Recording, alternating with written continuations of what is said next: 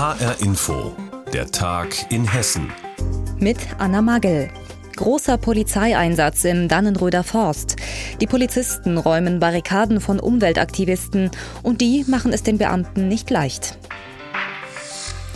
Seit Oktober letzten Jahres besetzen Aktivisten den Dannenröder Wald in der Nähe von Marburg.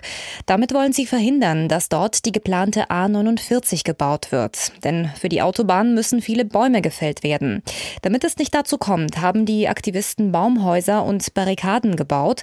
Und jetzt hat die Polizei damit begonnen, die Barrikaden wegzuräumen, damit Zufahrts- und Rettungswege frei werden. Wie das abgelaufen ist und wie die Protestler darauf reagiert haben, das berichtet HR-Info-Reporter Klaus Pradella. Die kleineren Barrikaden, Holzstöße und auf die Waldwege gelegte Baumstämme hatten die von rund 80 Polizeibeamten unterstützten Waldarbeiter recht schnell weggeräumt. Dabei mussten die schwer gepanzerten Beamten auch mehrere Aktivisten wegtragen, allerdings ohne große Gegenwehr. Deutlich schwieriger war es dann aber, eine junge Frau von einer Wegekreuzung aus etwa acht Metern Höhe herunterzuholen. Die Aktivisten Polizistin hatte sich mit einem Seil an einem Gerüst aus drei Baumstämmen festgekettet. Als Beamte die 15 Meter langen Stämme auseinanderzogen, wurde die Konstruktion instabil, sagt Polizeisprecher Tobias Kremp. Dadurch, dass die Person jetzt da oben sitzt, wir natürlich eine potenziell lebensgefährliche Situation haben. Das heißt, wir können jetzt hier auch nicht ohne weiteres weggehen, sondern wir müssen versuchen, die Person davon zu überzeugen, wieder nach unten zu uns zu kommen oder nach unten zu ihren Bekannten, wie auch immer. Nach mehreren missglückten Versuchen, die Frau zu bergen, forderte die Polizei Spezialkräfte an und die holten die Aktivistin dann mit einer Hebebühne nach fünfeinhalb Stunden unter dem Protest ihrer Freunde auf den Boden. Der Mensch hängt an dem Treibgut, der hängt da dran und der bewegt sich. Der Baum hat sich bewegt. Haut ab! Haut ab! Haut ab! Haut ab! Haut ab! Haut ab! Insgesamt gab es bei der ersten Räumungsaktion am Dannenröder Forst aber keine größeren Auseinandersetzungen. Am frühen Morgen meldete die Polizei, seien zwei der etwa 80 Aktivisten festgenommen worden, nachdem sie den Korb eines Hubwagens bestiegen bzw. sogenannte Krähenfüße auf die Waldwege geworfen hätten, um Reifen von Einsatzfahrzeugen zum Platzen zu bringen, sagte ein Polizeisprecher. Unter den Beobachtern der Räumung waren auch zahlreiche Mitglieder der Bürgerinitiativen aus Homberg, Stadt Allendorf und Umgebung. Sie kämpfen, wie Ben Bender, schon seit 40 Jahren gegen die Autobahn. Die Aktivisten, Aktivistinnen, die haben uns ja den Schub gegeben, weil viele Leute hatten ja schon aufgegeben aufgrund der vollendeten Tatsachen, dass in der Schwalm sogar auch schon weitergebaut wird. Und seit letzten Oktober, seit hier die Waldbesetzung ist, hat auch das ganze Umfeld einen unglaublichen Aufschwung bekommen. Und das ist fantastisch. Das ist das, was wir gebraucht haben. Und von daher ist das unglaublich schön zusammengewachsen. Supportis, Bürgis und die Aktivistis sind jetzt eins geworden. Und mit dem Boot ist auch der BUND, der Bund für Umwelt und Naturschutz Deutschland. Der Bundesvorstand hatte zur Unterstützung des Widerstandes zu einer Pressekonferenz am Dannenröder Forst eingeladen. Und dort forderte Bundesvorsitzender Olaf Band ein Moratorium für die A49, aber auch für andere Autobahnneubauten. Klaus Pradella über die Situation im Dannenröder Forst. Dort hat die Polizei damit begonnen, Barrikaden wegzuräumen, die Umweltaktivisten aufgebaut hatten. Hintergrund ist der umstrittene Weiterbau der Autobahn A49. Hessen hat tolle Museen, auch Burgen und Schlösser. Nur im Corona-Lockdown waren die meisten dieser Kultureinrichtungen dicht. Und das hat die Digitalisierung vorangetrieben, denn viele Einrichtungen versuchen jetzt so schnell es geht online aufzurüsten. Aus diesem Sprint soll ein Dauerlauf werden. Deshalb stellt das Land Hessen Geld und Personal zur Verfügung, damit es mit der Digitalisierung der Kultur schneller vorangeht. Aus Wiesbaden berichtet Christoph Scheld. Ich stehe im Museum Wiesbaden. Vor mir ein lebensgroßer Eisbär, majestätisch und weiß. Warum, verrät mir die neue App. Ein Bär in Weiß. Farbe ist Kommunikation. Sie dient zur Warnung, Werbung oder Tarnung. Die Evolution kennt viele Wege, mit Farben Informationen weiterzugeben. Einige davon finden Sie in diesem Raum. Und schon vom Eingang aus sehen Sie die leuchtend weiße Eisbärin. Am Wochenende ein Ausflug zur Keltenwelt am Glauberg ich bin auch unschlüssig. Auf Keltenwelt Digital kann ich mir schon zu Hause eine digitale Rekonstruktion betrachten oder einzelne Exponate in 3D. Nur zwei Beispiele, wie Digitalisierung in der Kultur den Kunstgenuss noch steigern kann.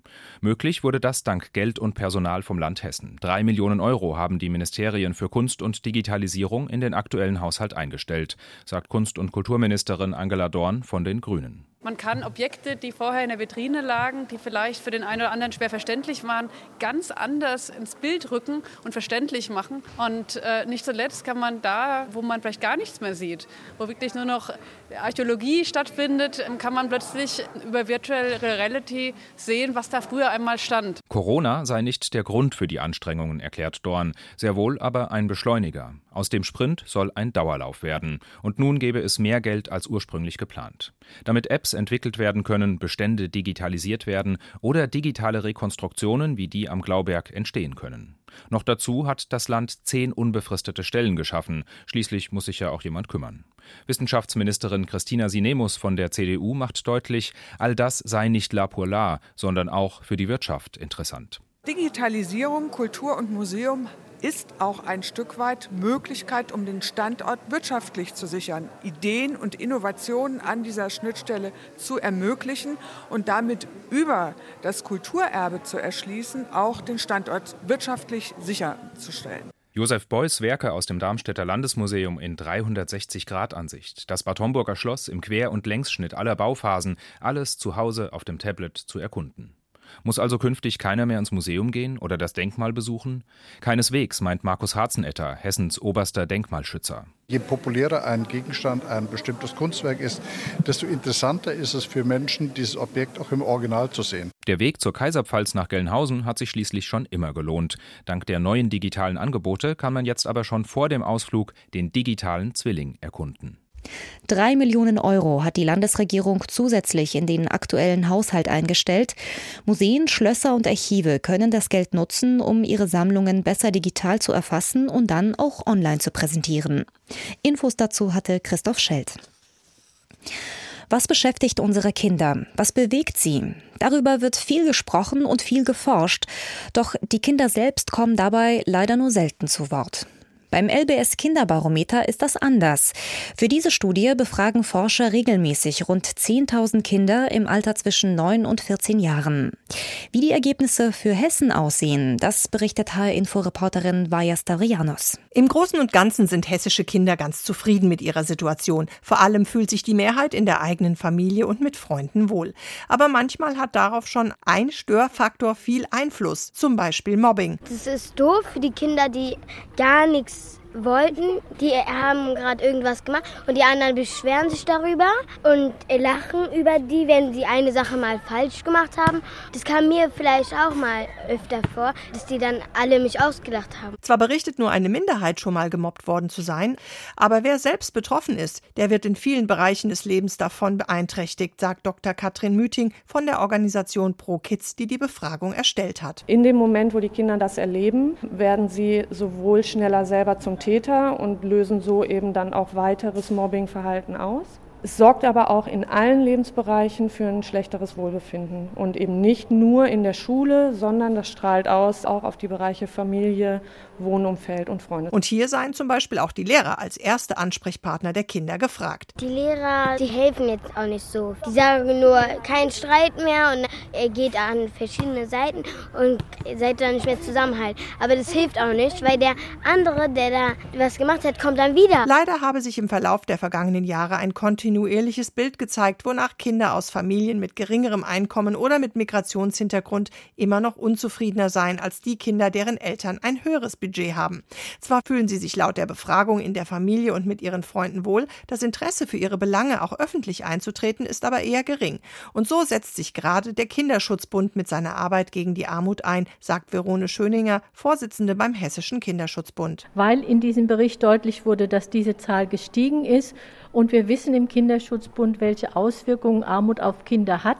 Und da müssen wir dringend gegensteuern, um die Chancengerechtigkeit und die Bildungsgerechtigkeit von Kindern tatsächlich auch verwirklichen zu können. Auch beim Thema Umweltbewusstsein geht eine Trennlinie durch die unterschiedlichen gesellschaftlichen Schichten. Zwar sagen mehr als zwei Drittel der Kinder, dass das Thema Umwelt für sie wichtig ist und geben auch Beispiele, wie sie das im Alltag umsetzen. Müll vermeiden oder Fahrradfahren sind da nur zwei Beispiele. Aber Kinder, bei denen die Eltern mehr um die Versorgung kämpfen müssen, haben offenbar ganz andere Probleme, die sie umtreiben. Wir haben verschiedene Themenbereiche, wo Kinder aus eher schwächeren sozialen Schichten schlechter abschneiden, sich nicht so gut auskennen, wie zum Beispiel bezogen auf die Kinderrechte oder sich auch weniger für das Thema Umwelt interessieren. Die aktuellen Ergebnisse des LBS Kinderbarometers. Vaja Stavrianos hat sie für uns zusammengefasst. Im Wahlkreis sind sie praktisch Könige, in Berlin oft nur wenig bekannte Hinterbänkler. Die Rede ist von den 709 Abgeordneten des Bundestages. Und die opfern so einiges für ihre Aufgabe. Familie und Freunde müssen häufig zurückstecken. HR-Reporterin Stefanie Ömisch hat einen hessischen Bundestagsabgeordneten getroffen und mit ihm über den Spagat gesprochen zwischen Politik und Privatleben. In Berlin haben die Bundestagsabgeordneten gerade eine Doppelsitzungswoche. Trotzdem reist der FDP-Abgeordnete Till Mansmann in die Heimat nach Heppenheim. Dort steht einiges auf dem Programm. Freunde treffen, Arbeit im Parteibüro und dann noch etwas Zeit mit der Familie, bevor es nach zwei Tagen wieder zurück nach Berlin geht. Seit mittlerweile drei Jahren läuft das Leben von Till Mansmann so. Ein Leben zwischen zwei Welten, der Arbeit als Abgeordneter in Berlin und den Aufgaben im Wahlkreis Heppenheim. Ja, die Wahlkreiswochen und die Sitzungswochen sind räumlich so weit auseinander, dass es immer eine große Herausforderung ist, 22 Wochen in Berlin zu sein und den Rest im Wahlkreis. Die Fahrzeiten sind natürlich enorm, die Wochenenden sind kurz und für Freundeskreis, Familie bleibt häufig sehr wenig Zeit. Vor allem für Abgeordnete mit Familie sei der Spagat sehr schwer.